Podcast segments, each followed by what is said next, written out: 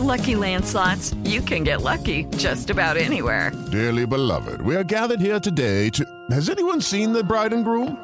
Sorry, sorry, we're here. We were getting lucky in the limo and we lost track of time. No, Lucky Land Casino, with cash prizes that add up quicker than a guest registry. In that case, I pronounce you lucky.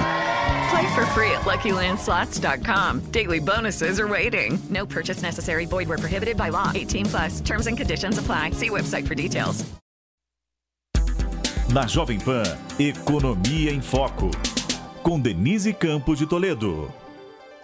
E começamos agora mais uma Economia em Foco, que hoje debate as implicações do risco fiscal para a economia, as incertezas que aumentam com o Auxílio Brasil e as mudanças do teto de gastos. Você pode acompanhar a Economia em Foco também em vídeo, acesse pelo YouTube, Economia em Foco ao vivo. Uh, você também pode acompanhar pelo Facebook da Jovem Pan News ou no Panflix, que é o aplicativo da PAN. Para debater esse assunto, nós contamos com a participação do Felipe Salto, economista, diretor executivo da IFE, a Instituição Fiscal Independente, o André Braz, que é pesquisador pesquisador do IBRE-FGV, e o Alexandre Chaia, que é economista da Artesanal Investimentos e professor do INSPER. Eu começo cumprimentando, então, os nossos ah, convidados. Felipe Salto, boa tarde. Boa tarde, Denise. Boa tarde aos meus colegas aqui também de programa. Alexandre, boa tarde. Boa tarde, Denise. André. Olá, boa tarde a todos. Bom, foi uma semana muito difícil essa, esta última, em que nós tivemos uma extrema volatilidade no mercado financeiro, incertezas fiscais aumentando muito, em torno da criação do Auxílio Brasil, com o valor de 400 reais no mínimo, e todas as mudanças que isso provocou em relação a, aos precatórios, em relação ao teto de gastos. E para começar a nossa conversa, eu gostaria da, da análise do Felipe Salto. A instituição fiscal independente acompanha muito de perto a evolução das contas públicas, passo a passo do que está ocorrendo ocorrendo. Então, Felipe, até para os nossos internautas, os nossos telespectadores poderem acompanhar, eu queria que você fizesse uma avaliação desse cenário. Denise, eu vejo que o quadro se deteriorou rapidamente. Nós, na instituição fiscal independente, vínhamos sendo acusados pelo Ministério da Economia ah, de ter um excesso de pessimismo, de indicar projeções catastrofistas, mas o que está acontecendo vai confirmando aqueles riscos que nós apontamos já há um bom tempo. Ah, o abandono do teto de gastos, que é o que está ocorrendo nesse momento, vai impactar fortemente a dinâmica da dívida pública. Veja que os juros e o dólar já reagiram de uma maneira bastante impressionante nos últimos dias. A PEC dos precatórios, introduzido agora esse mecanismo de troca retroativa da correção do teto de gastos nada mais é do que o fim da regra como conhecida desde 2016. E com isso não quero dizer que o teto é a última maravilha do mundo, mas é a regra do jogo, é a regra constitucional. O aumento de gastos é legítimo. Nas democracias, o governo tem todo o direito de querer aumentar o gasto social e acho que é necessário, inclusive, aumentar essa despesa, mas cortando outros gastos respeitando o teto, respeitando a responsabilidade fiscal. Quando se vai na direção simétrica oposta, como está acontecendo neste momento, o mercado percebe. O quadro de risco aumenta, os juros reagem, a dívida pública também vai reagir. É uma questão de meses para que a dívida FIB volte a aumentar. Nós estamos vendo também, Denise, um quadro preocupante para o crescimento econômico. No relatório que nós divulgamos nessa semana, na quarta-feira, o cenário pessimista indica um crescimento de apenas 0,1% para o ano que vem, claro, incorporando um eventual risco hídrico também mais profundo, né? o início de um processo de racionamento de energia, coisas assim. Mas um outro gatilho desse cenário pessimista é justamente essa deterioração das instituições fiscais, das regras do jogo. Isso é fundamental, parece uma coisa abstrata, mas afeta fortemente as expectativas, o quadro geral da economia e provavelmente nós estamos entrando então numa trajetória preocupante e que dificilmente vai ser modificada no curtíssimo prazo. Agora, Alexandre Chay, nós tivemos das piores reações aí do mercado financeiro ao longo dessa semana. O dólar chegou a um patamar que ninguém imaginava. Nós tivemos nesta sexta-feira até um, um, certo alívio na pressão quando foi anunciado o nome de Conago para substituir Bruno Funchal. Nós vamos ter que interromper um minutinho. Eu quero que vocês acompanhem junto com a gente. O presidente Bolsonaro e Paulo Guedes estão falando exatamente sobre isso. Vamos acompanhar. É, os dois ainda vão começar a, a explicar essa situação. Né? É uma posição de apoio do presidente Bolsonaro ao ministro Paulo Guedes, que foi muito criticado por todas essas medidas. Então vamos acompanhar. Quando começou 2020, a questão da pandemia, uma incógnita para o mundo todo, como em parte ainda é uma grande interrogação a questão do Covid. Muitas medidas foram tomadas.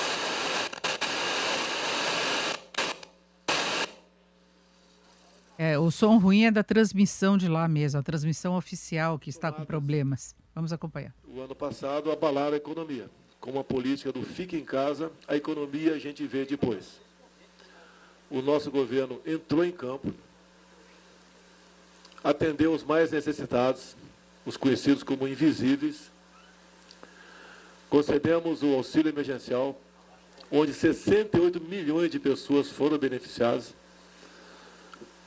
gastou-se aproximadamente 300 bilhões de reais. Também entramos em campo, porque perdeu-se muitos empregos em março e abril, e nós entramos em campo, não só para recuperar os empregos, bem como para evitar que novos empregos fossem destruídos. Com os programas conhecidos como Pronamp e BEM. Terminamos 2020 com mais pessoas com carteira assinada do que 2019. No corrente ano, já, se, já foi criado mais de 2 milhões de empregos. A economia realmente como falava o ministro Paulo Guedes, voltou em ver. Mas nós temos um legado ainda da política do fique em casa, a economia de ver depois. Tem muita gente passando necessidade, tendo problemas. Agravou-se a questão da inflação, chegando aos dois dígitos. Isso não é exclusivo do Brasil, o mundo todo vive esse problema, como o Reino Unido, por exemplo. Europa quase como um todo. Acompanhamos o aumento de preços dos Estados Unidos. E o Brasil é um dos países que, na economia, é um dos que menos está sofrendo. Inclusive, prevê-se a possibilidade de crescermos 5% no corrente ano. Agora, contudo, tem uma massa de pessoas que são os mais necessitados, e hoje em dia em torno de 16 milhões de pessoas que estão no Bolsa Família, que, cujo ticket médio está na casa de 192 reais, e a gente vê esse valor como realmente insuficiente para o mínimo. Assim sendo, com responsabilidade, vimos estudando há meses essa questão, onde chegou-se um valor. Deixo claro a todos os senhores, esse valor decidido por nós tem responsabilidade não faremos nenhuma aventura. Não queremos colocar em risco nada no tocante à economia. Também, como não precisa ter bola de cristal, nós sabemos que aumentando o preço do petróleo lá fora, com a variação do dólar aqui dentro, o reajuste em poucos dias ou semanas tem que ser cumprido na ponta da linha por parte da Petrobras. Ou seja, a Petrobras, uma empresa que tudo que acontece e que não seja bom, a responsabilidade é do governo federal, é minha. Nós indicamos o presidente da Petrobras, mas não temos ascendência sobre ela. Ela é auditada, ela é fiscalizada por quase uma dezena de órgãos. Não existe da nossa parte o congelamento de preço. Isso nós sabemos que as consequências são piores do que o aumento em si. Sabemos que estamos na iminência de ter mais um reajuste do combustível. E quando vai para o diesel, nós sabemos que influencia diretamente na inflação. E o caminhoneiro que transporta a carga pelo Brasil é, merece ter uma atenção da nossa parte. Foi decidido, então, um auxílio aos mesmos, que ficará menos de 4 bilhões por ano, também previsto no orçamento. E antes de passar a palavra para o Paulo Guedes, quero agradecer ao Parlamento Brasileiro, à Câmara e ao Senado, que tem, fazer, tem feito com que a, as reformas caminhem. Como ontem, por exemplo, nós assistimos na Comissão Especial a aprovação com uma larga margem de voz da PEC dos precatórios. Ou seja, nós entendemos que a economia está ajustada, não existe solavanco, não existe nenhum descompromisso da nossa parte. Queremos o bem do Brasil e esse é o nosso objetivo. Quero passar a palavra ao ministro Paulo Guedes.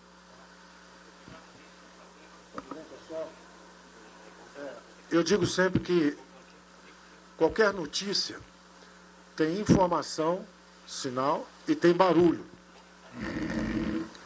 Tem informação, tem sinal e tem barulho. E nós tivemos muito barulho. Eu quero dar um esclarecimento importante, porque nós tínhamos um plano de fazer justamente dentro do teto um Bolsa Família, que seria em torno de 300, e ao mesmo tempo um imposto de renda que daria a fonte. Então você tem o espaço fiscal para fazer o Bolsa Família e tinha a fonte que seria imposto de renda. De repente, vocês sabem, chegou o que eu chamei de um meteoro. Nós temos limites de gastos e, de repente, um outro poder independente nos pediu para pagar muito mais do que estava previsto. Nós tínhamos que tomar uma decisão, o presidente tomou a decisão correta. Nós vamos é, simplesmente é, inviabilizar os programas sociais? Não. Nós temos que conversar com o Supremo, temos que conversar com o Congresso e elaboramos. O presidente Arthur Lira, o presidente Pacheco, o Executivo, ouvindo o ministro do Supremo, elaboramos o que seria uma PEC dos precatórios. Essa PEC dos precatórios, na verdade, é o seguinte: todos os brasileiros, todos os pequenininhos que têm causas, recebem o seu dinheiro. Pensão alimentar, todo mundo recebe.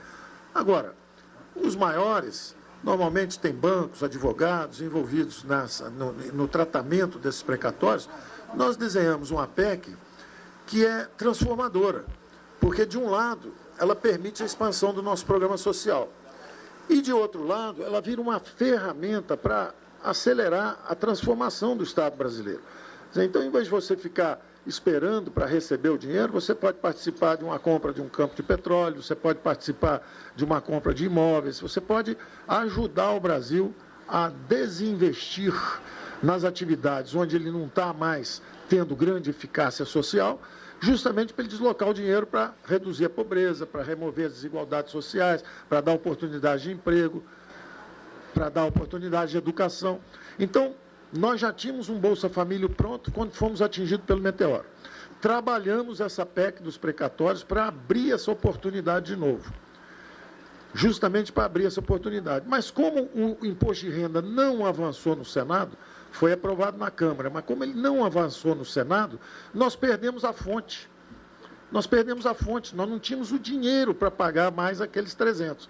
A desvantagem é que perdemos a fonte. Mas o presidente chamou atenção, e aí ele chamou a atenção da equipe toda, e equipe que eu digo não é a economia só, toda a equipe de ministros, e disse: olha, eu estou sem essa fonte para fazer um programa permanente. Mas nós não podemos ajudar, não pode ser um programa temporário. Temporário, inclusive, pode ser um pouco acima. Porque já que 50% da inflação no mundo inteiro foi comida e energia, a comida está mais cara, a energia está mais cara, o gás de cozinha, nós não podemos deixar os mais frágeis desprotegidos. Então nós criamos um conceito. O presidente disse o seguinte: vamos dar 400 reais pelo menos para cada família. Então vamos ampliar a base de 14 milhões para 17 milhões de famílias e vamos ampliar o valor de 179 para 400 reais. Isso é mais de 100% de aumento, ou seja, estendendo um olhar para os mais frágeis e desprotegidos, vamos pagar mais. Mas eu dizia que nós só tínhamos espaço no teto para 300. Então, naturalmente, você criou um problema. Qual é o problema? Por um lado, você quer ajudar os mais frágeis. E é natural, e a ala política, e isso é que eu acho que criou todo esse barulho. Enquanto eu estava lá fora, fui representar o Brasil lá fora, onde nós estamos muito bem avaliados, que o Brasil caiu menos, voltou mais rápido e está crescendo mais do que a média dos avançados, a zona do euro, América Latina.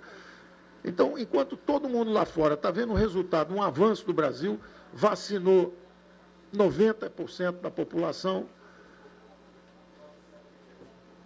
a pandemia está sendo abatida pelo avanço uh, da nossa situação sanitária.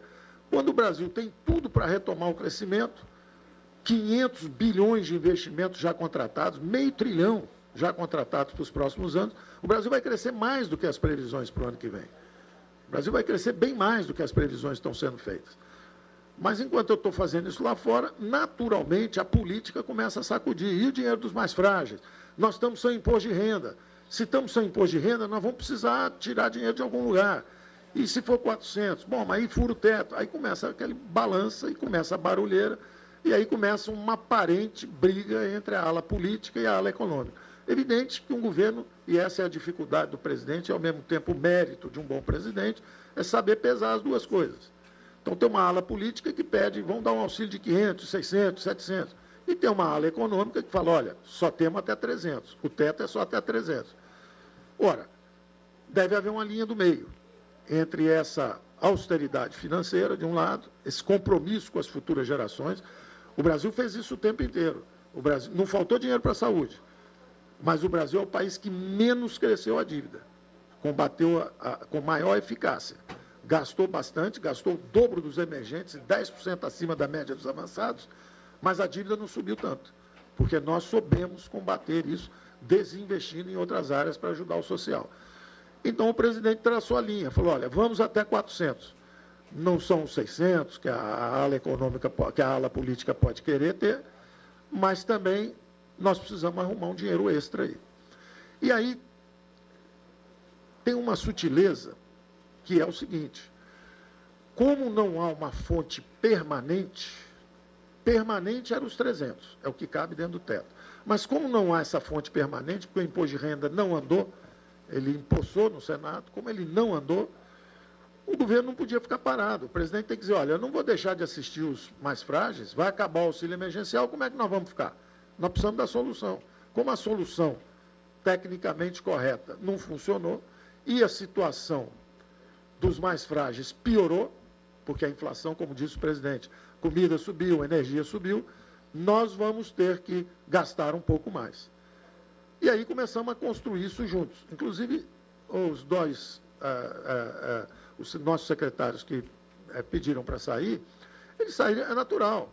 O jovem é secretário do Tesouro, está tomando conta lá do Tesouro. O outro é secretário da Fazenda, tomando conta da Fazenda. Eles querem que fique no 300, que fique dentro do teto. A ala política, naturalmente, olhando para fragilidades dos mais vulneráveis, diz: olha, nós precisamos Precisamos gastar um pouco mais. Deve haver uma linha de equilíbrio aí. E é isso que estava sendo discutido e é isso que entrou na PEC do precatório.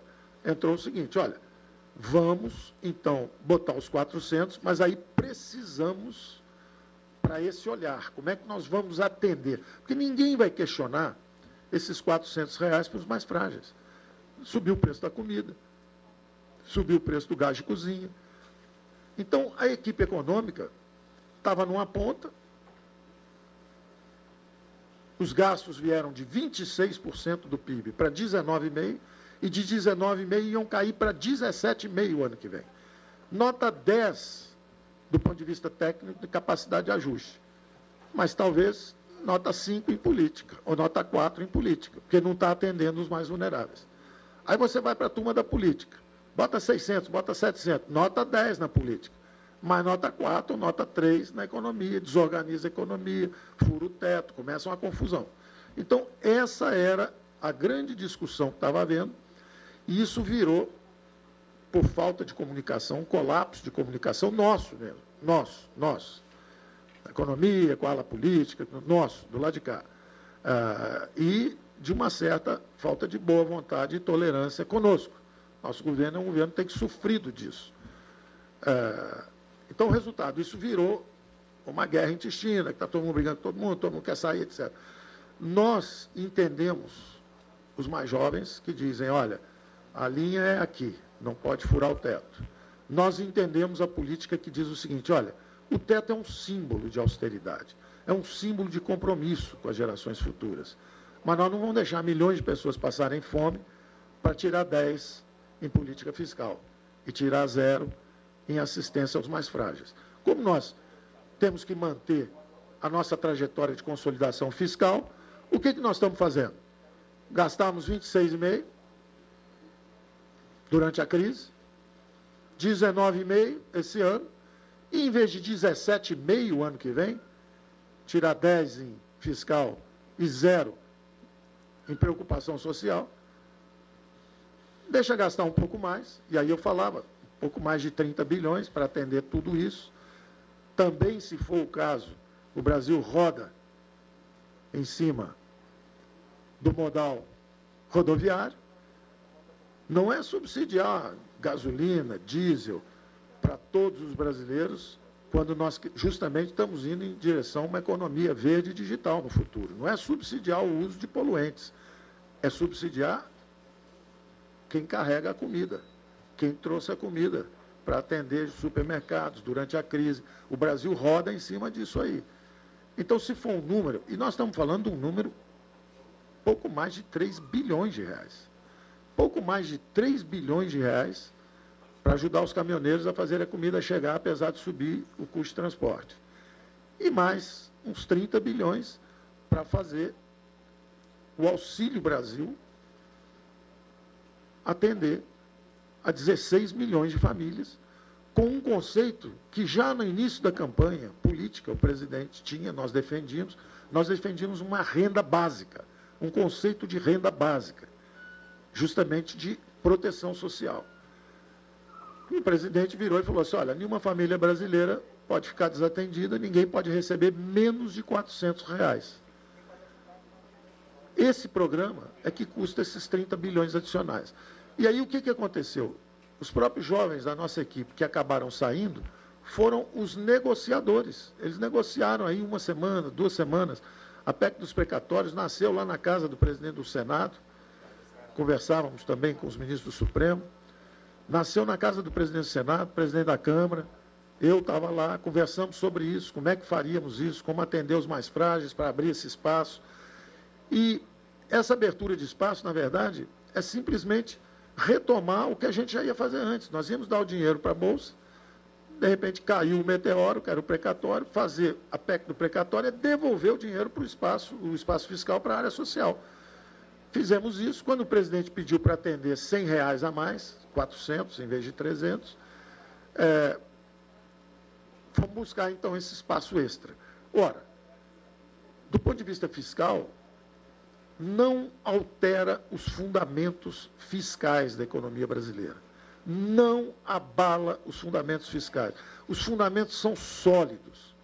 A despesa do governo era 19,5 quando nós chegamos aqui, ela foi a 26,5 durante a pandemia, já voltou para 19,5 e em vez de acabar o governo com 17,5, que parece apertado demais em relação aos impactos socioeconômicos que a pandemia deixou, todo mundo está dizendo que o povo está tendo que, é, dificuldade para comer, está tendo dificuldade para comprar o gás de cozinha. Nós vamos ajudar os brasileiros. Nós vamos ajudar esses 17 milhões de famílias e reduzir o ritmo do ajuste fiscal. Então, em vez de cair de 19,5 para 17,5, cai para 18,5. O déficit, em vez de ser praticamente zerado o ano que vem, porque ele veio de 10,5% para 2,5%, e o ano que vem ele podia chegar a quase zero. Então, que seja um déficit de 1%, que seja um déficit de 1,5%, não faz mal. Nós precisamos, preferimos tirar 8 em fiscal, em vez de tirar 10, e atender os mais frágeis. Então, essa posição de equilíbrio que o presidente pede é completamente compreensível, porque ele fica pressionado dos dois lados. A equipe econômica fala, tem que ser no teto, tem que ser o teto, tem que ser o teto, não pode furar o teto. E a política diz o seguinte, tem que atender os mais frágeis, tem que dar o dinheiro para os mais vulneráveis. E cabe ao presidente traçar a linha, ele traçou a linha 400, vai ou, foi o que eu disse, foi muito mal interpretado, porque eu estava falando a verdade. Ou vai ter uma licença para gastar um pouco mais com esses 100 reais, porque só cabia no teto 300, se for 400, é uma licença para gastar um pouco mais. Não há nenhuma mudança no arcabouço fiscal. Poderia ter sido feito dentro, exatamente dentro das regras atuais, apenas dizendo o seguinte: preciso de uma licença para gastar mais 30 bilhões, porque em vez de 300, que eu cabia no teto, ser, vão ser 400. Só isso. Basta isso. A economia brasileira é forte, vigorosa o suficiente, está fazendo um ajuste forte o suficiente para segurar isso. Eu seguro isso. Eu não tenho problema com isso. Eu posso tirar oito em fiscal, tirar sete em fiscal. Ninguém fez o que nós fizemos. Nenhum governo saiu com menos do que entrou, gastando menos do que entrou. Nós fizemos isso. E aí um presidente tem 60 milhões de votos. Diz, olha, eu preciso atender caminhoneiro que transportou o Brasil durante a crise, botou comida na casa de todo mundo, e eu preciso atender os mais frágeis. 17 milhões de frágeis que precisam da nossa ajuda. Dá para arrumar alguma coisa aí? Claro que dá. Claro que dá, mantendo a responsabilidade fiscal. Bom, até íamos todos juntos, inclusive a nossa equipe estava negociando isso, os dois demissionários, porque saíram quatro, porque dois são adjuntos, né? quando sai o titular, sai o adjunto. É, mas os dois que saíram são jovens, técnicos, trabalhadores, sérios, boas pessoas, imbuídas do trabalho dele. Meu trabalho no Tesouro é trancar aqui e não sai dinheiro nenhum. Mas nem para os mais frágeis, estão passando a fome, não sai dinheiro nenhum. Ora, cabe justamente ao presidente politicamente dizer, olha, é preciso atender isso, e eu tenho que tomar a responsabilidade por dizer o seguinte, olha, até aqui dá para levar. Agora, se for para 500, 600, 700, esquece. Aí não dá mesmo e nós vamos desorganizar a economia brasileira. Então, há coisas que podem ser atendidas, há um limite, é difícil, é um equilíbrio difícil, cabe ao presidente justamente fazer essa arbitragem e cabe a mim fazer a, a, a, a avaliação do, de até onde pode ir. Então, eu pediria muito que fosse aprovada a, PEC é, do precatório, porque é ela que dá o espaço para essa ação fiscal. Ah, mas vocês estão ampliando, querem fazer um programa eleitoreiro? Não. Seria feito esse programa de qualquer jeito, o que aconteceu foi justamente um inesperado, que foi o meteoro dos precatórios. E nós tratamos com a maior responsabilidade possível. Em vez de resolver só o nosso problema para o ano que vem, se fosse eleitoreiro, resolvia só o problema do ano que vem. Não, nós resolvemos um problema para o futuro. Toda a trajetória futura está equacionada. Agora, qualquer despesa que o judiciário mandar para o executivo, porque o legislativo diz, olha, você não pode gastar. Aí vem o judiciário e fala, olha, mas você tem que pagar 90 bilhões, 100 bilhões, 150 bilhões. Como é que eu posso? Os comandos, não, os comandos são conflitantes. Se eu obedecer um, eu desobedeço o outro. Então, agora não. Agora nós criamos essa trajetória e com previsibilidade para os gastos que venham do setor judiciário. Então, nós estamos fazendo a coisa com a maior responsabilidade possível, com a maior transparência. Portanto, que eu disse, falei, olha, ou vamos fazer um extrateto de 30, ou teremos que fazer alguma outra mudança. Eu ouvi dizer, não veio da economia, justamente dessas interações com gente da Câmara, me disseram também que poderia ter sido até o AGU, o nosso Bruno Bianco, que trabalhou conosco, que alguém formulou a ideia de fazer uma antecipação de 2026 para agora. Que é uma ideia interessante, embora seja vista como é, oportunidade política, etc., a verdade é que é, nós perdemos, com a alta da inflação, nós perdemos uns 30 ou 40 bilhões por essa falta de sincronicidade entre as despesas e o teto. O teto é julho a julho e a despesa é dezembro a dezembro. Então, nós perdemos 30 ou 40 bilhões que eram nossos. Então, fazendo a atualização do teto de gastos, nós simplesmente recuperamos isso. Mas isso não é despesa adicional, não. Gasta um pouco mais agora, mas um pouco menos no ano seguinte. E, e na verdade, o que, que acontece? É uma sincronização do teto com as despesas. Tecnicamente é defensável. Politicamente, vai haver acusação de que é oportunismo, que é isso. Mas tecnicamente ela é defensável. Mas eu não estou preocupado é, com é, é, a coisa.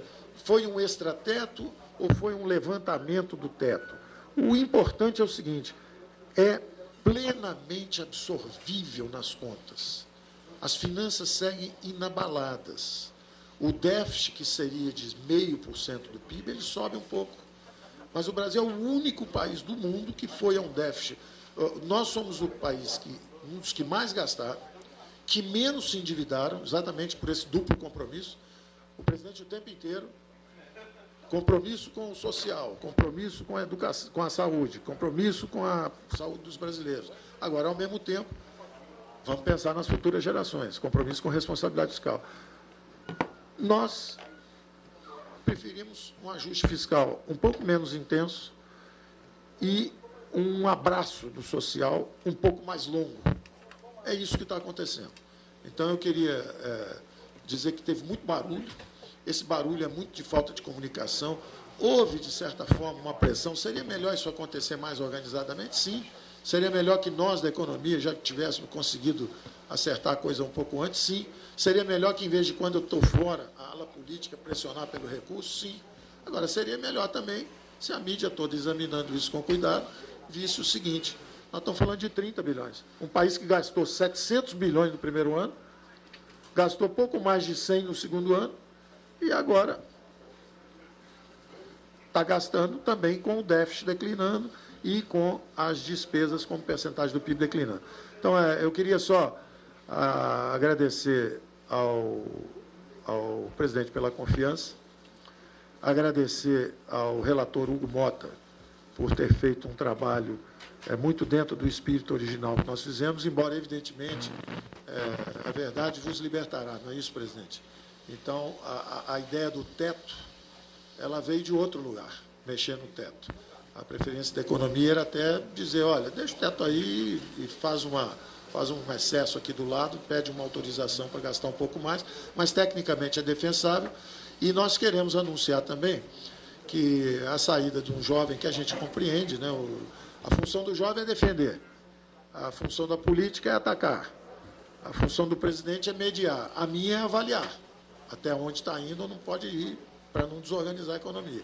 O que eu posso dizer é que eu estou nomeando alguém bastante sínior, com muita formação, é, muita experiência, ah, para o lugar ah, do antigo secretário ah, especial da. Nós chamamos agora de Tesouro e Orçamento, que era o Funchal. Sai o Funchal e entra o André Esteves, que, o, o, o André Colnago.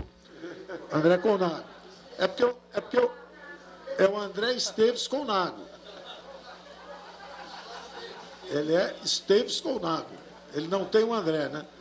Então, eu vou dizer porque é o alto falho, porque andaram levando o nome lá para o André Esteves, é, levando sugestões, pedindo ao presidente. Eh, teve uma ala política que andou indo lá no André Esteves, do BTG, perguntando assim: se o Paulo Guedes sair, quem é que a gente pode botar lá? Dá para emprestar o Mansueto? Então, as coisas desse tipo. Então, por ato falho aqui, falei no André Esteves. Sei que o presidente não pediu isso, porque acredito que ele confia em mim e eu confio nele, mas sei que muita gente da ala política andou oferecendo nome e fazendo pescaria, inclusive lá. Então, o nosso Esteves Colnago, muito experiente, está assumindo essa secretaria, estou absolutamente tranquilo, porque todo mundo diz que é, é interessante falar assim, a equipe, ele perdeu seis pessoas, 18 pessoas. Tem pessoas que eu não conheço, eles botam na lista que eu perdi, foi uma perda terrível. Eu nem conheço a pessoa e foi uma perda terrível para mim. Então, eu realmente tenho tentado sempre fazer substituições que aumentem a qualidade da equipe. Eu não tenho a menor dúvida que a entrada do Esteves puxa a média para cima. Não tenho a menor dúvida. Super experiente, estava numa função de advisor meu pessoal, fazendo as coisas com o Senado, com a Câmara. Uh, e ele assume, bota a mão na massa, que ele já botou várias vezes.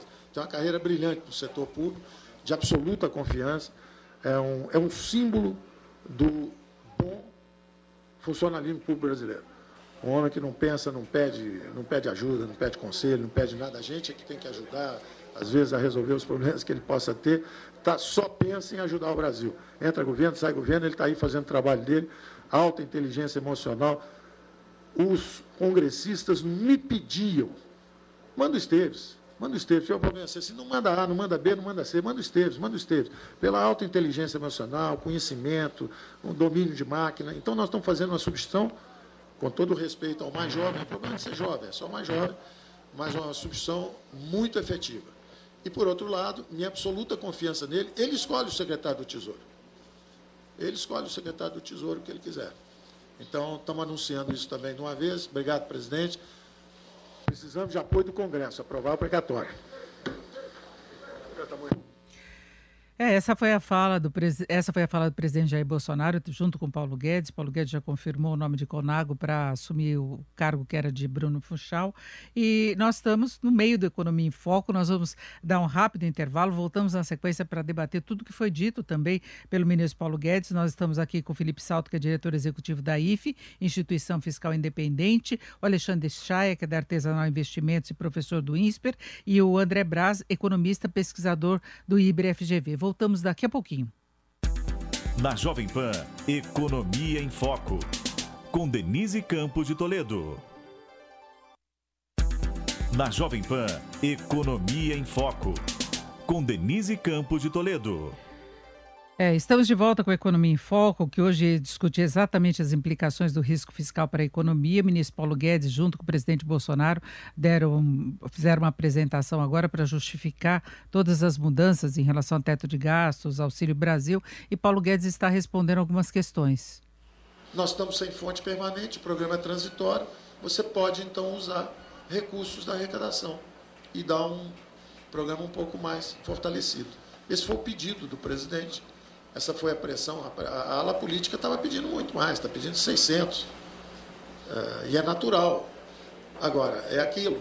Nós temos o compromisso com a responsabilidade fiscal. Então, o primeiro ponto que eu queria esclarecer é esse. O segundo é o seguinte: o Brasil realmente caiu menos, voltou mais rápido, vacinou mais e está crescendo mais do que a América Latina, Europa e a média dos avançados.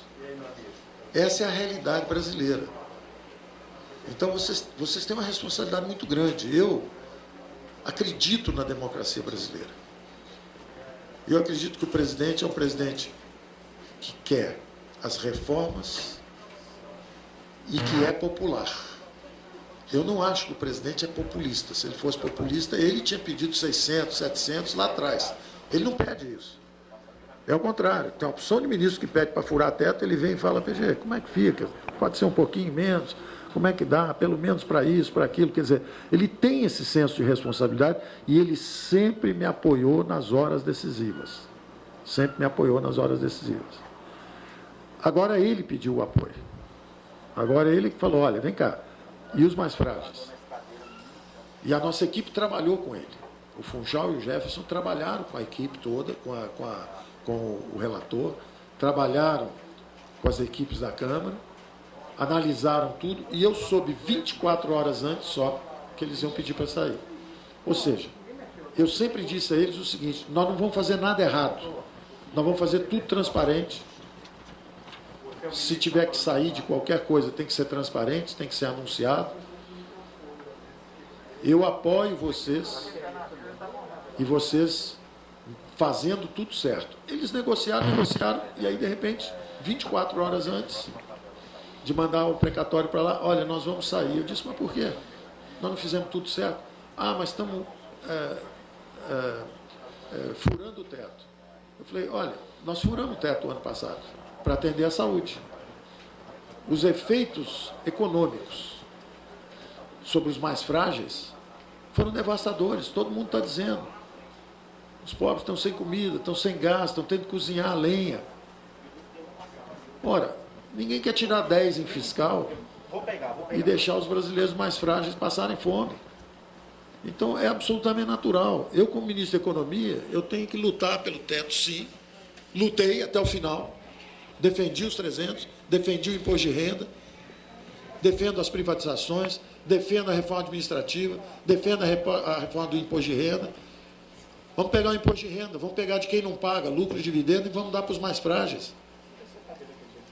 Vamos desinvestir para pagar justamente os efeitos socioeconômicos da pandemia. Em vez de fazer só a distribuição de renda, vamos fazer também de riqueza. Vamos pegar alguns ativos importantes e vamos dar recursos para os mais frágeis. Não tem nada de errado nisso. Agora, dentro de programas com financiamento correto, dentro das regras do jogo. se a gente desacelera as reformas, a nossa capacidade de atender o social também é desacelerada. Quanto mais rápido você fizer as reformas, mais você consegue avançar no social também. Não existe essa antítese entre o liberal e o social. Quem inventou a renda mínima foi o Milton Friedman. Quem trouxe para o Brasil foi o Suplicy. Quem apoia a renda básica familiar foi o presidente Bolsonaro, agora que lançou 400 de renda básica familiar. É um protótipo de um programa de renda mínima. Como é que eu posso estar contra um protótipo de programa de renda mínima, de renda básica familiar?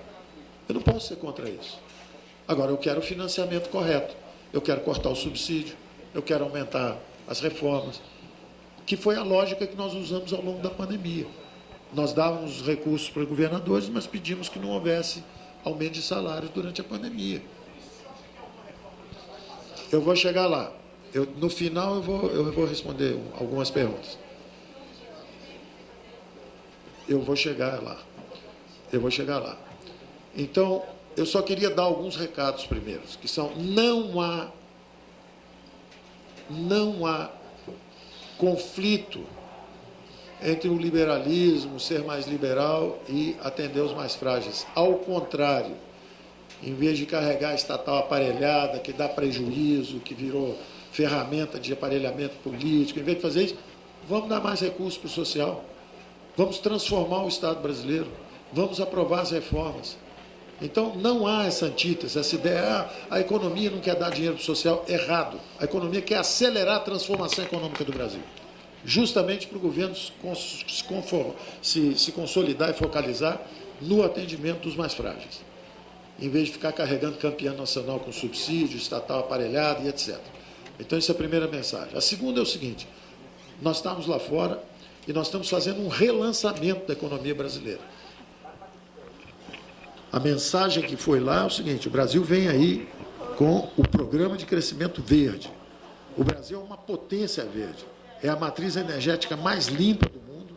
É o país que. Me, se você pegar a poluição mundial hoje, 15% dos Estados Unidos, 15% da Europa, 30% da China. E o Brasil 1,7%. Agora, nós não conseguimos ainda uma linguagem correta, nem conseguimos dominar os focos mais contundentes das críticas que recebemos lá fora. Então, nós estamos levando lá para fora o programa de crescimento verde. Organizamos uma agenda com vários ministérios, claro. A chefia é do Ministério do Meio Ambiente, mas está lá a economia, está lá a agricultura, estão os outros ministérios em volta. E nós vamos levar um programa com 2 bilhões e meio de dólares de investimentos na economia verde, na infraestrutura sustentável, nós estamos mobilizando também os bancos internacionais. Ajudamos a colocar um presidente uh, no Banco da América Latina. Tem um Banco da América Latina que agora tem um presidente colombiano que nós apoiamos. Temos um brasileiro na presidência do NDB, que é o Banco dos BRICS. Estamos conversando também com o Banco Mundial. Eu tive uma reunião longa com o presidente do Banco Mundial e a nossa ideia é o seguinte: temos que construir estruturas transnacionais, infraestrutura sustentável transnacional, com foco também na região amazônica. Nas nossas reuniões lá fora, nós tínhamos tido aqui, um pouco antes de eu ir lá para fora, um acordo histórico que o Brasil e a China, e o Brasil e a Índia foram decisivos. A secretária de Tesouro, Yellen, americana, nos agradeceu muito. Nós ajudamos a fechar um acordo histórico de tributação mínima das grandes empresas multinacionais. E, ao mesmo tempo, fechamos com os argentinos, pela primeira vez na história do Mercosul, a redução da tarifa externa comum. Nós vamos anunciar isso também, vamos reduzir 10% todos os preços, todas as importações no mercado comum europeu, do, do, do Mercosul. Que é o, o, o, o Mercosul é a modernização. Nós queremos a modernização do Mercosul como plataforma para a nossa integração na economia global. Então, nós estamos fazendo um relançamento da economia brasileira lá fora, dizendo o seguinte: olha, o Brasil é potência verde, O Brasil é potência digital. Nós vamos fazer o programa de crescimento verde, nós vamos acabar com o desmatamento ilegal, nós vamos botar 2 bilhões e meio de dólares em investimento nisso. E, ao mesmo tempo, nós vamos mobilizar todas essas organizações internacionais de investimento para construir essa infraestrutura sustentável e transnacional para o futuro. Passamos lá uma semana conversando sobre tudo isso. Ao mesmo tempo, do ponto de vista interno, o que nós precisamos é justamente desse espaço fiscal que a PEC do precatório pode nos dar. Eu quero agradecer publicamente o presidente da Câmara, Arthur Lira, que tem apoiado, tem avançado com as reformas, o presidente Pacheco, que o Senado usou uma parte do tempo agora na Covid, está terminando a CPI, e ele está com o compromisso de também acelerar o ritmo da PEC dos precatórios, porque essa PEC simplesmente nos dá o espaço fiscal para fazermos o programa social. É, eu, eu, eu fico por aqui é, enfatizando o seguinte: não é confortável para a economia é, flexibilizar teto, não é confortável para a economia pedir um, um waiver extrateto. Mas nós estamos falando do Brasil, nós estamos falando de milhões de brasileiros desamparados. E, e nós temos que escolher. Nós vamos tirar 10 em fiscal e vamos tirar zero no social, ou baixa um pouco a média do fiscal, mas aumenta um pouco a média do social. Então, não é uma irresponsabilidade fiscal, não há licença para gastar, não vai acontecer nada disso. Nós estamos exatamente com a solução que foi dada. Eu tinha sugerido cravar um número, 32, 33 bilhões, e dizer, ó, nós vamos até aqui. A sugestão que veio foi um pouco maior, mas, em compensação, está tudo embaixo do teto. Porque antes ia ser 32 ou 33, mas tinha um pouquinho de vacina, tinha uma dívida com família parental que ficou lá para trás. Agora tem um pouco mais de espaço, mas fica tudo embaixo do teto. Então, nós estamos realmente. Você está muito feliz porque está é, furando o teto? Não. Eu detesto furar teto. Eu não gosto de furar teto. Tudo isso é verdade. Agora, nós não estamos aí só para tirar 10 no fiscal. Nós somos um governo dos que menos gastaram, é, dos que mais gastaram, mas dos que menos impactaram a dívida. É, então, nós temos que ter esse senso de responsabilidade social também. Nós temos um compromisso com o fiscal e estamos muito longe de ameaçar qualquer sustentabilidade fiscal. Vocês vão ver os números. Os números vão revelar. Os números vão mostrar o que está acontecendo com as despesas, com o déficit, é, com o controle do, então, eu quero deixar isso muito claro. Se falar assim, não, estão estourando tudo, a ala política venceu, agora começou a gastança. Não é esse o meu acordo com o presidente da República. O acordo com o presidente da República é esse duplo compromisso. Nós temos um olhar para a saúde, nós temos um olhar social, mas nós temos um olhar de responsabilidade fiscal. É um compromisso nosso, um com o outro. E eu estou dentro desse compromisso. E eu acredito nele que ele também está com esse compromisso. Então eu, eu, queria deixar isso claro. Às vezes as pessoas, pô, mas o ministro não está falando, não está falando. É, quando eu falo, quando eu tentei dar uma explicação, falar assim, olha, o que cabe é 300. Se gastou 400, vai ficar fora do teto. Pô, o ministro está dizendo vai furar o teto, está contra a emenda, quer dizer, é o barulho. O barulho é tão ensurdecedor que às vezes eu tenho que ficar calado para deixar todo mundo fazer bastante barulho. Acabou o barulho, eu começo a falar. Então eu estou podendo falar agora depois da barulheira toda perguntas. Uma de cada vez, por favor.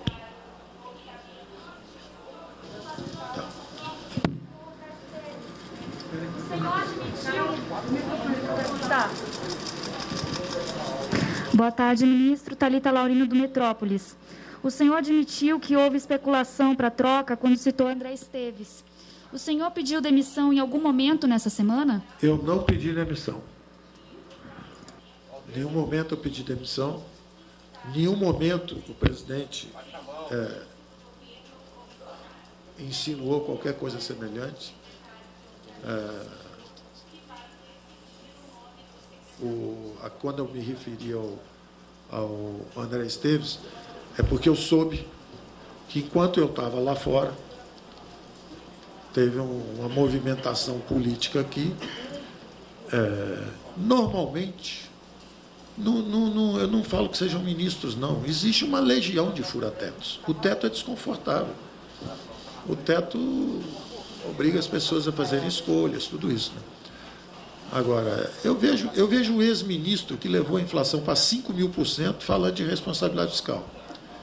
Eu vejo gente que passou por aqui, deu aumento três anos seguidos, já antecipado, já antecipou três anos de aumento, ou seja, disparou a despesa, depois botou um teto em cima e saiu correndo, não fez reforma nenhuma, também criticando. Então, tem que ver, né? Críticas construtivas nós estamos abertos. Críticas são narrativas políticas, de gente que passou por aqui e não fez nada. Tem um outro economista também muito famoso, que serviu, ele diz, da ditadura militar, ele serviu a ditadura militar, entrou aqui com inflação de 30, saiu com 200, não fez nada no Banco Central, mas está dizendo que eu estou servindo uh, um presidente democraticamente eleito.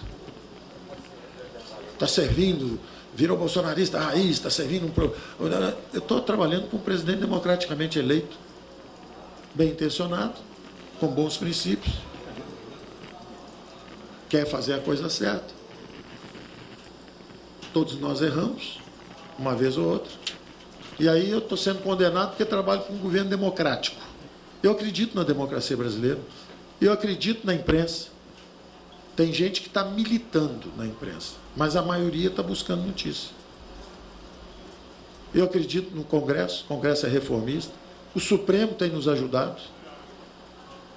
Eu estou errado de acreditar na democracia brasileira? Eu estou errado de não pedir demissão, porque vão gastar 100 reais a mais, 30 bilhões. As despesas do governo são 1 trilhão e 500 bilhões. Nós podemos gastar 30 bilhões a mais, eu devo pedir demissão, porque nós estamos gastando 30 bilhões a mais. Porque nós vamos terminar o governo, em vez de com 17,5 de despesa, nós vamos gastar com, terminar o governo com 18 ou 18,5. O primeiro governo que entrou com 19,5 vai sair com menos. Eu estou servindo a fins eleitorais, eu estou fazendo o que de errado? Então, eu peço só essa compreensão, entendeu? Boa tarde, ministro. Antônio Timóteo, repórter de O Antagonista.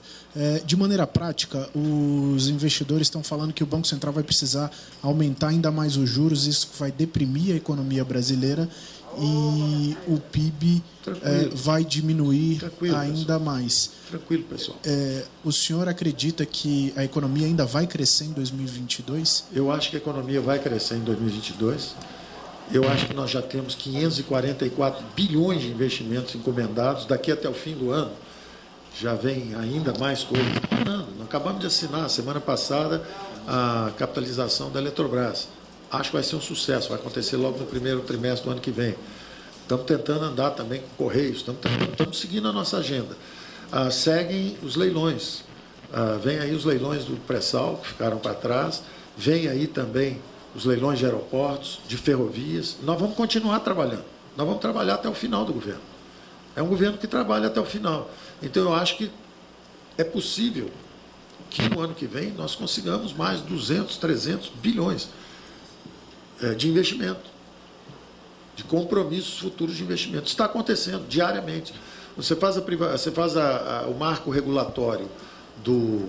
É importante ter isso em mente. Ah, nós aprovamos Banco Central Independente. Você está falando de inflação e de Banco Central. Nós aprovamos o Banco Central Independente. Qual o governo que fez isso antes? Qual o governo que falou o seguinte: eu vou tratar com seriedade a questão inflacionária, independentemente do ciclo eleitoral? Ninguém fez isso antes. Aí você fala assim, bom, mas em vez de crescer 4 ou 4,5, o Brasil pode crescer 2? Sim. Porque o Brasil poderia crescer 4 ano que vem. Se estivéssemos virtuosos, as reformas andando um pouco mais, a mídia um pouco mais compreensiva sobre o que está sendo de, acontecendo de correto, lá fora também um pouco menos de protecionismo em relação ao nosso sucesso como potência agrícola, e eles justamente forçando um pouco na questão ambiental que certamente nós podemos melhorar, mas o Brasil não é o vilão da poluição mundial.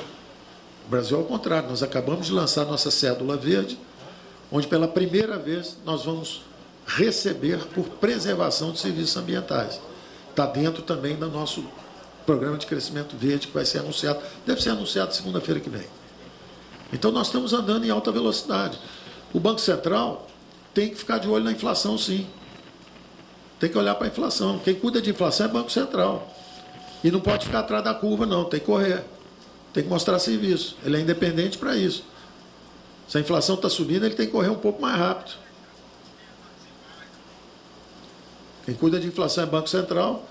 Quem tem que dar condições de sustentabilidade para ele poder trabalhar direito é o fiscal do nosso lado. Então a minha obrigação é dar cobertura para ele. A dele é não deixar ficar atrás da curva. Tem que correr. Cada um tem que fazer a sua parte aqui.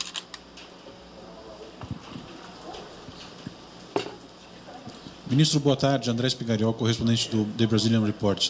Duas perguntas. Primeiro, com relação ao programa de crescimento verde. O senhor pode dar detalhes é, é, sobre o que vai ser anunciado, Não. sobre projetos específicos? Não. E Isso é para a segunda e isso é o ministro do Meio Ambiente que vai falar. ainda nessa questão, o senhor vai a Roma, é, pode adiantar quais com quais autoridades ou empresários o senhor pretende se reunir na Itália? Deve estar na agenda, eu mesmo não sei. Eu sei que eu vou conversar com os ministros do G20, da mesma forma que nós conversamos lá em Washington. E no programa de assistência de renda básica, no, no Auxílio Brasil, quando a gente falava no Renda Brasil, a gente falava numa escadinha de saída, porque era um programa permanente. Sendo um programa te- temporário, a gente está pensando ainda nessa escadinha para o beneficiário conseguir sair do programa? Eu acho que, sendo um programa é, transitório, ele, ele adquiriu características um pouco diferentes. Ele adquiriu características de renda básica e não aquela rampa de ascensão social. Mas é coisa que nós estamos pensando ainda e possivelmente vamos reapresentar para o Senado o que já tínhamos aprovado na Câmara, que é esse. ah, 16 horas e 3 minutos, nós vamos ao intervalo apenas no rádio, seguimos em vídeo acompanhando o ministro Paulo Guedes aqui no Economia em Foco. E já estamos de volta também no rádio, acompanhando a coletiva do ministro Paulo Guedes a respeito de todos os desafios aí na área fiscal, aqui no Economia em Foco. Eu respondo ah, como sempre. É, eu vim acreditando no presidente, que tem boas intenções, no Congresso, que é reformista, e na mídia, que é entender que quando ela cometeu um, um equívoco na cobertura das eleições presidenciais, ela acabou perdendo credibilidade em relação às mídias sociais, que cobriram menor o fenômeno da eleição. E eu estou esperando que todo mundo mantenha as posições originais. Eu acredito na democracia brasileira, eu acho que o presidente me apoia, eu acho que o presidente quer fazer as reformas, eu acho que a mídia entende a importância da democracia e apoia as reformas corretas. Eu acho que o Supremo entende a importância dele de aprovar as coisas certas. Eu acredito na democracia brasileira. Ponto. Você. é, os militantes vão dizer assim: ah, ele é bolsonarista raiz porque ele está ajudando um presidente que foi eleito com 60 milhões de votos. Eu estou fazendo alguma irresponsabilidade fiscal? Ah, mas você mudou o teto. Algum de vocês é contra ter os 400 reais para os mais frágeis? Ah, mas devia ter sido feito. Ah, tem um político aí que diz que o senhor está um ano aí para fazer e não fez. Ora, nós tivemos mais de 15 reuniões com os pais do Bolsa Escola e do, do Bolsa Família. Nossa equipe se reuniu várias vezes e fez várias montagens possíveis, que curiosamente o mesmo político que hoje critica que a gente não entregou é o político que inviabilizou. Você falava assim, olha, tem que focalizar as políticas, fazer assim, tira um pouco ah, alguns isenções da classe média e bota aqui embaixo. Ah, isso não pode, isso não tira voto na classe média. Ah, então vamos fazer agora, tira o subsídio aqui. Ah, isso não pode, porque não sei o quê. Então, as mesmas pessoas que inviabilizam o programa permanente são as pessoas que agora estão dizendo, ah, ele não entregou o produto, não entregou o produto. O presidente deu uma solução simples. Eu quero a renda básica, 400 para todo mundo e acabou. Pronto, simplificou. Custa mais caro, mas simplificou e acabou a briga. Ministro. Essa briga existe, você sabe, há muito tempo. Tem os fura-teto, tem os segura-teto. Eu agora parece que eu fui promovido para os fura-teto. Estão dizendo que eu fui agora promovido para a ala política. Eu não acredito nisso. Eu luto pelo que eu acredito. Agora, eu acho que eu tenho um presidente. Quem teve os votos foi ele. E eu tenho que avaliar até o limite de onde é possível gastar sem abalar os fundamentos fiscais. Ponto. Ministro, Natália. Mais duas e pronto. Ministro, Natália Fruê, do SBT. Eu queria saber como é que foi o teor dessa conversa do presidente Jair Bolsonaro e o senhor, que durou pouco mais de meia hora. Se o senhor reclamou desse movimento da ala política para tentar uh, tirar o senhor do cargo. E o senhor falou sobre a questão do, do da manobra para conseguir, então, mais dinheiro para o Auxílio Brasil, mas se fala muito no Congresso que Não, o dinheiro olha... também vai para emendas parlamentares a pedido do presidente da Câmara, Arthur Lira. Olha, conversa com o presidente, tem que ser conversa com o presidente. Né?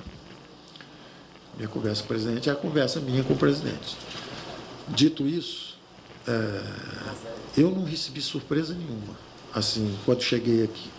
O presidente foi o primeiro, assim que eu cheguei, que me disse, olha, Paulo, PG, como ele me chama. Olha, PG, é, acontecendo isso, isso, isso, isso, natural, equipe traça a linha aqui, política traça a linha lá. Como é que a gente resolve isso? Vamos conversar. Absolutamente natural, razoável, ponto. Agora, detalhe de quem faz isso, é que não, isso é conversa nossa, ponto. Mas não há nenhum sobre o fenômeno em si, a conversa é simples. A conversa é assim, como é que nós vamos atender milhões de brasileiros agora que a comida subiu, o fogo, eh, o, a, o, o gás o gás de cozinha subiu, a comida subiu, como é que a gente atende essa turma aí? Até onde a gente pode ir? Bom, nós estamos acompanhando ao vivo, direto do Ministério da Economia, o ministro Paulo que conversa. É, nós estamos acompanhando a coletiva do ministro Paulo Guedes, ele estava dando detalhes a respeito do que ele falou antes, junto com o presidente Jair Bolsonaro. Nós estamos no Economia em Foco, eu aproveito os nossos três convidados, agora vamos ter que falar muito rapidamente do que o ministro disse. Nós tínhamos começado ouvindo apenas o Felipe Salto, que fez uma avaliação do cenário uh, fiscal, com todas as últimas propostas. Felipe, rapidamente, você viu alguma mudança em relação às explicações de Guedes? Ele fez questão de insistir que não é um ministro fura-teto, que não está havendo furo do teto, que houve uma mudança, que agora todas aquelas despesas que iam ser consideradas de uma outra forma, agora cabem no teto. A sua avaliação, rapidamente, por favor.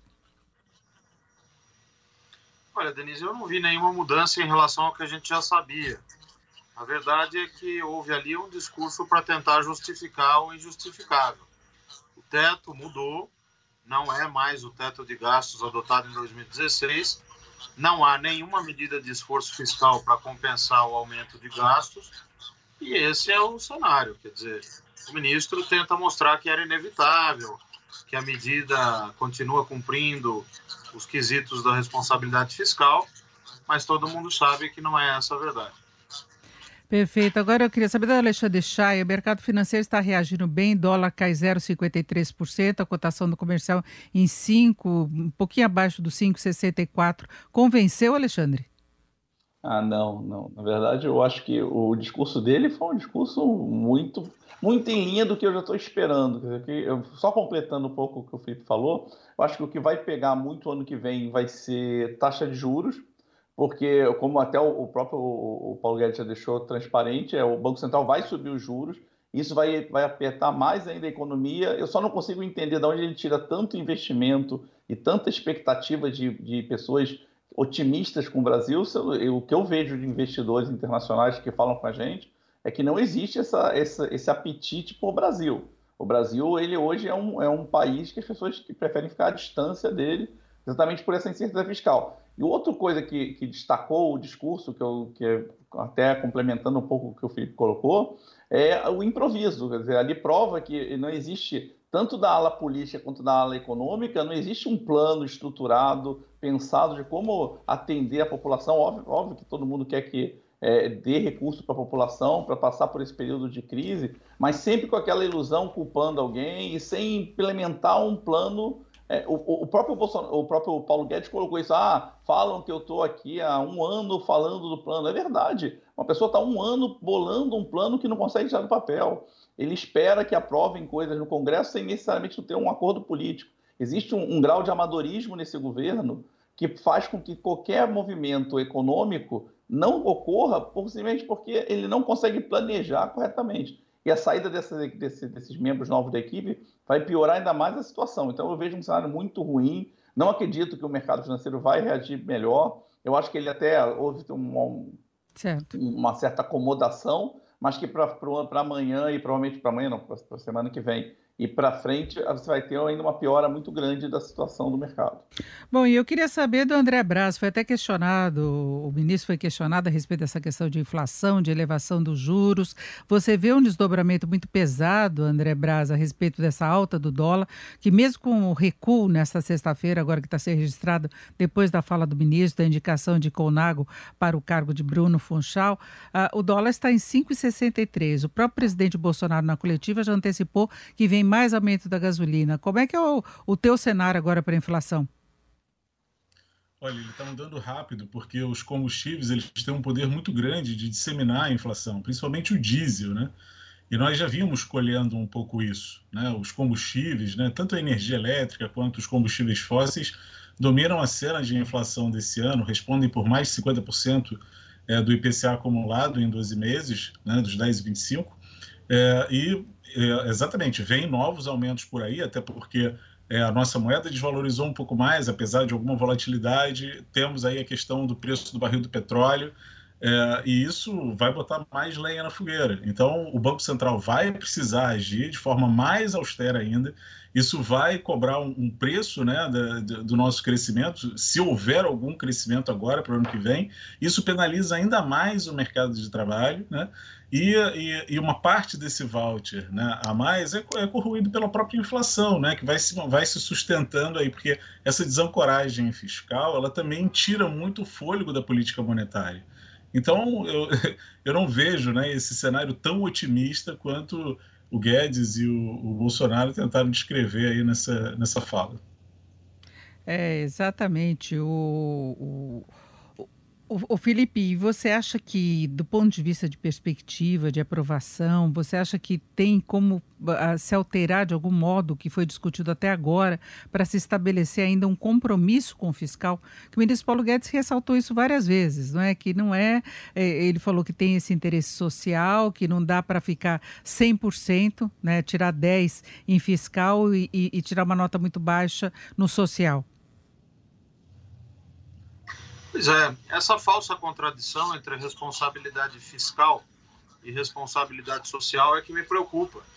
Porque, veja, nós publicamos o relatório de acompanhamento fiscal nessa quarta-feira, mostrando que seria possível dar um aumento mais modesto, respeitando o teto e pagando integralmente os precatórios. Mas, para isso, não teria espaço para emendas de relator geral, não teria espaço para fazer é, gastos pulverizados, como é o que está se pretendendo.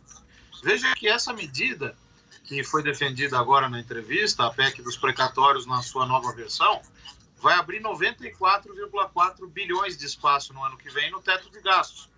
Metade, aproximadamente, vai para o reajuste dos programas sociais que foi anunciado. E o resto, eu pergunto, vai para onde? É, exatamente, essa é a grande preocupação. Felipe Salto, eu sei que você está com compromisso, nós tivemos aí o, o Economia em Foco meio truncado, não é, por causa da fala do presidente Bolsonaro e também do ministro Paulo Guedes, então eu posso liberar você, que eu sei que você tem um compromisso. Eu queria voltar a falar com o Alexandre Chaia. Uh, Chaia, a gente vê que o mercado financeiro está querendo buscar algum apoio mais positivo nesse posicionamento todo. A gente teve uma reação extrema do mercado nesta sexta-feira, com o dólar disparando, depois recuando. Você vê alguma possibilidade de um movimento mais estável? Ah, é, é, seria possível se você tivesse aí um, uma, uma explicação mais consistente e um plano estruturado é, para atender o, o, o, novo auxílio emergencial, mais toda a parte, vamos dizer, de planejamento econômico do governo. Só que o que eu vejo, e aí um, um pouco em linha com, com voltando ao que o Felipe está falando, é que não existe é, objetivo do governo de tentar reduzir despesa. O objetivo é simplesmente, ah, vamos gastar mais, vamos fazer um programa é, populista de expansão, que é justo no momento atual, mas ele é populista do ponto de vista que ele está sendo feito especificamente agora para atender o ano que vem. Se fosse em 2000, se fosse no primeiro ano do governo Bolsonaro, ele não faria esse movimento. Ele está fazendo isso simplesmente para atender um problema de perda de popularidade. Então, isso o mercado percebe. Então, se o, se o Paulo Guedes conseguisse entregar alguma coisa estruturada, o problema é que eu não vejo isso acontecendo. Eu vejo um grau de amadorismo muito grande, inclusive nessa própria questão, ah, eu fui surpreendido pela PEC que é uma despesa especial que apareceu nos últimos 20 dias. Não é verdade. Quem trabalha nessa área sabe que você tem planejamento, você sabe o que pode acontecer e você não é surpreendido. O que está acontecendo é que é um governo amador. E por conta disso, você tem movimentos onde, de alguma forma, você alinha, você faz aquele ajuste para atender as demandas do mercado, para atender é, o, vamos dizer, a incerteza dos investidores, só que na sequência você, isso é como um castelo de cartas. Você derruba uma carta, ela cai toda, porque, porque não existe uma estrutura. Então, eu não vejo uma melhora no mercado acontecendo enquanto você não tiver botado no papel realmente qual é o seu plano para poder resolver o problema fiscal brasileiro é, e, de alguma forma, atender essa população mais carente. E agora, André Braz, a grande preocupação que nós temos essa questão de inflação, você já estava prevendo aí pressões maiores. Agora, é um tipo de inflação que se possa conter com a elevação maior dos juros, que a gente já viu o mercado falando em aumento da Selic de 1,25, de 1,5 ponto percentual, podendo ter um aumento total maior. Nós tivemos muita pressão na curva de juros ao longo desta semana. É, é uma inflação que dá para segurar dessa forma? Ela é cada vez mais difícil segurar é, através da política monetária. A política monetária é fortalecida pela política fiscal. Né? A, a, política fiscal é de suma importância para fortalecer as instituições aqui no Brasil, diminuir a incerteza, atrair investimento, permitir que o avanço da Selic também é, contribua para a valorização da nossa moeda. É, e aí a gente criaria um ambiente mais favorável a ter algum crescimento no ano que vem, uma diminuição da taxa de desemprego e, quem sabe, até uma convergência aí da inflação é, para a meta. Mas, do jeito que as coisas estão caminhando, é muito difícil que a gente melhore esse cenário doméstico. Isso não vai atrair novos investimentos, isso não vai favorecer uma valorização do, valorização do real frente ao dólar. Isso também não vai impedir que esse dólar, essa moeda, o real desvalorizado, é, provoque um pouco mais de inflação e a principal, a, a, a, veia mais direta ali dos combustíveis, né, como já foi até dito aqui, e a, e a capacidade de disseminação dos combustíveis na inflação é gigantesca. Não é, a preocupação não é só a gasolina, é o diesel, é o, é o, é o gás de cozinha, é o GNV, são vários que vão ser prejudicados, e isso acaba virando uma bola de neve muito difícil da gente conter. E, e, e, apesar dessas tentativas de conter o avanço da inflação pelo aumento dos juros, esse ambiente de incerteza, pela falta de clareza na condução da política fiscal, da estratégia, é, é, vai tirando o fôlego né, do que nos resta ainda. Então, você vai subir juro, vai subir juro, não vai conseguir fazer essa economia crescer, é, vai, vamos conviver aí com uma, uma pressão inflacionária grande e vai ficar difícil da gente é, ter aí a, o alinhamento das expectativas, né? para os anos seguintes. E, e Alexandre Chay, é, o, o, ministro Paulo Guedes falou que a proposta, por exemplo, de precatórios resolve uma situação de longo prazo, não é? que vai ter um teto para o precatório, não é? e ele vê, assim, tenta uh, deixar de uma forma assim, mais aceitável todas as mudanças que estão ocorrendo. A percepção não muda, né? Não, na verdade o que ele fez foi um calote disfarçado, é, vai isso impactar a credibilidade do governo por anos, como a gente deu a, a, o, o, calote da dívida que o Sarney deu, deu até hoje ainda pesa, falam, ah, o Brasil deu calote, isso que está acontecendo com o precatório, isso vai ter repercussões de longo prazo na, na, na credibilidade da política do, do governo. E, e, outra coisa, ele, tá, ele criou, até olha interessante essas, o que ele falou hoje. O que ele falou hoje não estava no radar anterior, era uma discussão, ah, o que tem os valores mais altos, vamos fazer negociação, recomposições. Agora não, ele está querendo criar um novo, um novo programa de moeda podre, transformando o precatório em moeda podre, que vai ser usado para pagar compras de privatizações que nem estão pensadas em decorrer. Quer dizer, é, é um, um, grau de, de criação. É, a, cada, a, cada, a cada vez que você aperta, você sai para uma nova resposta, uma nova alternativa que não tinha sido pensada anteriormente, é, que poderia, obviamente, você tem uma dívida, se o governo tem dívida e está querendo privatizar a Petrobras, Petrobras é, privatizar a Correio, privatizar outras empresas, por que não usar essas dívidas na compra ou poder vender essa moeda para poder comprar? Isso é a ideia do, do antiga das moedas podres foram usadas no leilão de privatização. O problema é que isso não estava pensado, ele colocou essa medida como uma nova medida. Então, a cada rodada de, de, de, problema, você vai criando alternativas, não existe um plano formal até o fim. E por conta disso, você não consegue trazer investidor. Um, um efeito colateral que você tem no aumento dos juros, apesar de não combater diretamente a inflação, é, como o André colocou agora, ele reduz, ele mexe com a cotação do dólar. Então, se o dólar cair, voltar para um patamar de 4,80, 4,90, já tem um impacto grande na inflação, porque você vai reduzir o custo do produto. Inclusive, hoje até saiu uma, uma, uma pesquisa da, da indústria, da CNI, dizendo exatamente que o principal problema para o empresário é o quê? Para o industrial? É o custo do produto, que é impactado pelo dólar.